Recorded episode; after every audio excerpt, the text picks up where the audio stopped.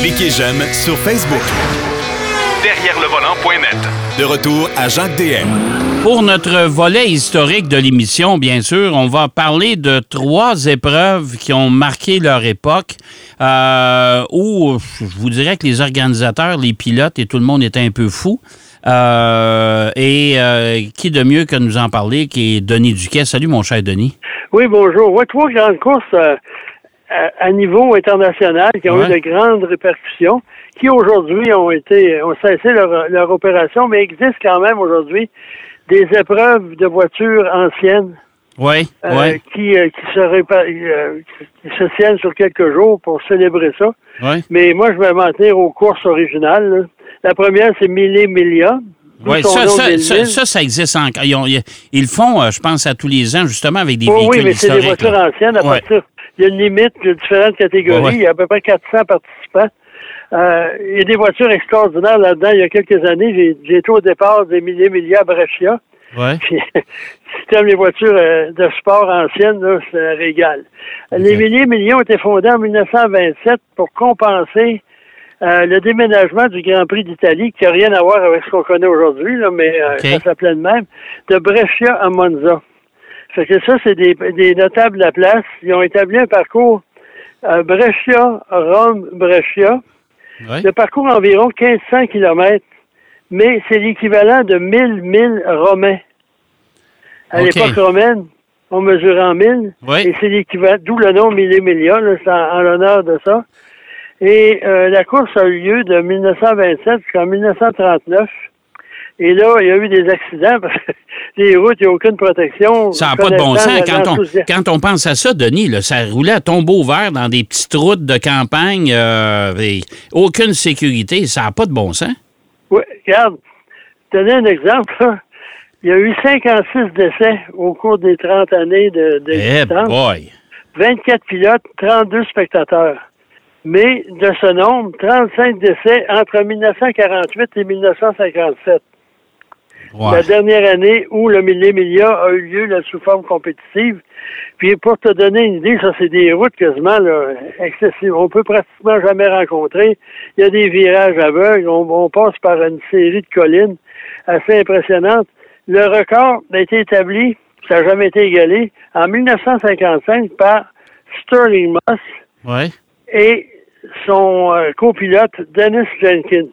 C'est pas un rallye comme tel, mais lui, euh, il a décidé d'avoir un copilote qui était un journaliste spécialisé en sport automobile. Puis eux, ils ont, ils ont refait le parcours à plusieurs reprises, ils ont pris des notes, puis ils ont mis ça sur un rouleau de papier OK. qui a été, ils ont, Mercedes leur a fait une espèce de, de, pour tenir le papier. Puis l'autre, il déroulait ça au fur et à mesure, puis avec des signes, la voiture était très bruyante, euh, il faisait des signes de la main pour dire ça tourne, etc. Ah, mon Dieu. Tout ça pour dire, puis la, la Mercedes 300 SL, numéro 722. D'ailleurs, Mercedes a fait une réplique de cette voiture-là il y a quelques années, puis même un modèle en édition limitée. La moyenne pour 1000, 1500 km, ou 1597 km, en fait, c'est 992 000. La moyenne, 157, 650 km heure. Ça n'a pas de bon sens. C'était une moyenne de 80, en 1000 à l'heure, c'est 87,6 000 à l'heure. Et Sterling Moss, il dit qu'en certains endroits, il roulait à 180 000 à l'heure. Ben, voyons donc. Sur des routes incroyables. Puis, ça- le, le second, celui qui est arrivé en deuxième place, il avait une voiture identique, c'était Juan Manuel Fangio, Ouais. le champion du monde. Et lui a décidé de rouler seul, pas avoir d'assistant conducteur. il a fini 30 minutes après Sterling Moss. Hey, ça n'a pas de sens. Ça n'a pas de sens. Fallait, j'ai l'impression que les gars étaient suicidaires un peu, là, tu sais. Ah oui, hey, fallait vraiment le faire. Puis euh, Sterling Moss a dit que la voiture était extraordinaire, mais avant, Mercedes, ils ont fait, ils ont abusé de la voiture, ils ont euh, fait des essais euh, pour vérifier, s'assurer que rien ne brise. C'est ce qui est arrivé, il n'y a rien qui a brisé. Puis ils ont un record qui est légendaire aujourd'hui. Et la course a cessé en 1957 parce qu'il y avait encore une voiture qui a rentré dans la foule. Il y a des enfants qui sont morts. Bref, là, le gouvernement italien décide ça. T'es trop dangereux. T'es trop dangereux. Maintenant, l'autre course, Oui. la Targa Florio, elle est plus ancienne, mais il y a eu des interruptions. Ça a été fondé par Vincenzo Florio. Et le prix du vainqueur, c'est un, une targa en or. Une targa, en italien, ça veut dire plaque. Et la plaque du gagnant avait été gravée par René Lalique, de réputation, n'avait pas à faire. Et la première édition a eu lieu en mai 1906. Et on faisait trois fois le tour de- d'un circuit de 150 km. OK. Et ça, il faut dire que le, le- le Targa, il y a eu de multiples variations euh, du parcours. Et euh, en 1911, ça devient le Tour de Sicile parce qu'il y a eu différents problèmes. Mais Ah. à l'époque, les marques qui ont gagné, c'est Alfa Romeo, Mercedes, Bugatti, Lancia et Maserati. OK. Ouais. Et par contre, l'intérêt s'est dilué. Puis avant le second conflit mondial, c'était l'ombre de- d'elle-même, cette course-là. Par contre, elle a reprise avec éclat en 1956. Et là, les compagnies, euh, les constructeurs euh, se sont empressés d'y participer parce que c'était inscrit au championnat du monde euh, des voitures de- d'endurance comme les 24 heures du Mans, Sebring, etc. Donc, c'est une épreuve internationale jusqu'en 1973, il n'était plus euh, inscrit au championnat du monde. Parce qu'à ce moment-là, les, les compagnies, euh, les constructeurs ont décidé d'abandonner. Puis jusqu'en 1977, il y a eu une- la dernière épreuve parce que il y avait eu un accident mortel au Mans Ouais. où une euh, euh, il y avait des accidents mortels. Ouais. Puis à ce moment-là, ben, on a décidé d'arrêter. Ouais. Euh, puis en plus, Mussolini avait été, intervenu avant la guerre aussi pour interdire quand il y avait des, des décès. Puis euh, c'est justement la raison là, de, de à ça, ça- ça- c'est ça, ça a toujours été ça. Moi, écoute, euh, et, et je, suis encore étonné aujourd'hui parce que des targas, ça existe encore. Il y en Ouais. a un en, En Tasmanie. En, Tasmanie, puis euh, le Targa, le Targa à Terre-Neuve, le Targa Newfoundland qui a repris du service cette année. Mais moi, j'ai participé comme pilote à trois, trois années consécutives de, de Targa Newfoundland. Je vais te dire, la sécurité, là, c'est nul. Nul, Ben nul, ouais, je voyais, il y a eu des émissions de télévision là, qui ont Ouf. Puis, tu vois, une place, il y avait une espèce de petit, euh, un petit truc, en, un, une, balle de, de foin là, devant la, la résidence de quelqu'un au cas que quelqu'un passe droite. Ah, puis, puis, une sorte de- puis, ouais, puis souvent, c'était pas l'organisation qui mettait ça là, c'est le propriétaire de la maison. Parce Oh, qu'à oui, part ça, vrai. euh, à part ça, on avait des. protéger l'ordre de beurre. Ouais.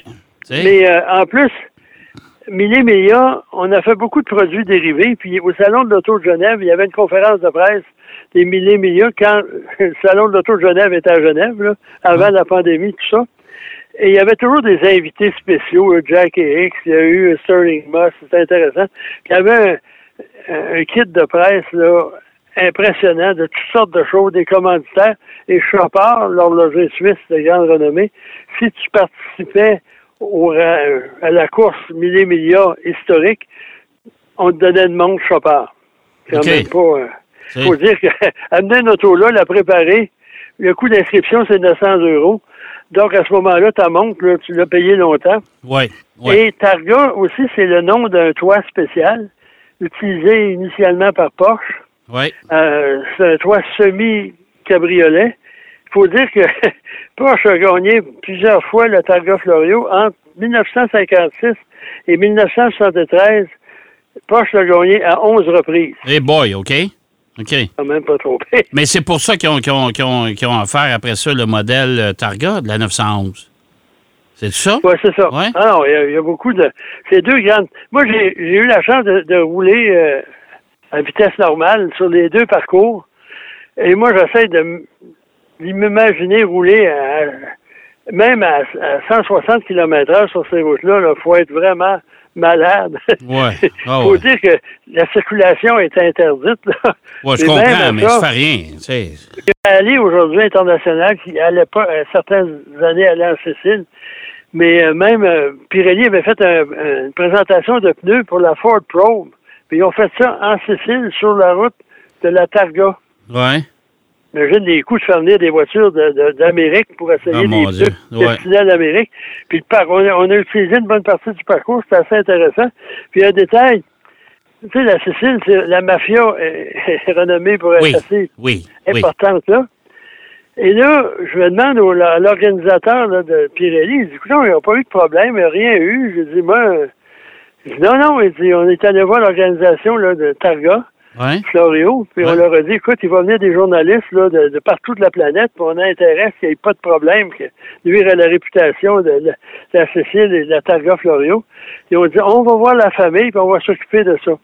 OK. Puis le matin, on- notre départ était une espèce de, de- des tribunes, là, des estrades pour le, le départ, parce que ça, ça- le départ de la course, c'était comme un rallye, là, un après l'autre, Ouais. 30 secondes. Et là, il y avait des gars qui arrivaient, pantalon noir, chemise blanche, ils avaient tous des Subaru WRX modifiés avec un, un siège de course. Et là, ils venaient parler aux organisateurs, etc., puis ils s'en allaient. Après, venaient les policiers. OK. C'était des gars de la mafia qui venaient leur assurer que tout était correct.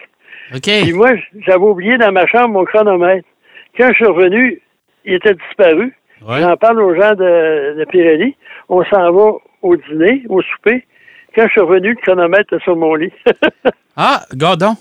Hein? Ça sert à ça des fois. Ouais. Et la, la dernière, c'est la Carrera Panamericana, qui a été fondée en 1950 par le gouvernement mexicain. Et ça, c'était pour célébrer la route panaméricaine. Et le parcours est 3373 km, rien de moins. Ça dure six jours. Ouais. Et on part de Ciudad Juarez, ça termine à Ciudad, oh boy, Cuavetené. Ouais. Excusez mon espagnol. Et le premier vainqueur de ça, c'est Herschel McRiff au volant d'une Oldsmobile 88 d'un moteur V8 5 litres et boîte manuelle. Eh boy. Laisse-moi te dire que ça n'a rien à voir avec l'Oldsmobile 88 Non, de c'est ton en, quel- grand-père. c'est en quelle année, ça? Ça, c'est en, en 1950. Eh boy, OK, Et ouais. après, les compagnies sont venues, euh, se sont intéressées à ça. En 1951, Ferrari l'emporte avec Piero Taruffi. Ouais. En 1952, c'est Mercedes qui est là. Ensuite, en 53, c'est Fanview sur Lancia. faut souligner ici, Lancia, aujourd'hui, c'est complètement défait ou presque. Ouais. Qu'à l'époque, au niveau sportif, c'était une voiture, c'était une marque là, qui produisait des voitures de course en endurance, en rallye. C'était extraordinaire. Puis, en 1954, la dernière année, il y avait beaucoup d'écuries d'usines, et là, Vincenzi Maggioli sur une Ferrari 375 plus un moteur V12 l'a emporté. OK. Là, on est loin des Oldsmobile, mais il y avait, à chaque année, on ajoutait des catégories parce que les premières fois que les Européens sont arrivés là, Ferrari est arrivé avec un auto qui avait rien à voir avec les règles de la course. Ils ont dit, on court pareil. Puis là, ben, ils ont dit, OK, on fait une catégorie sport, on fait une catégorie berline régulière.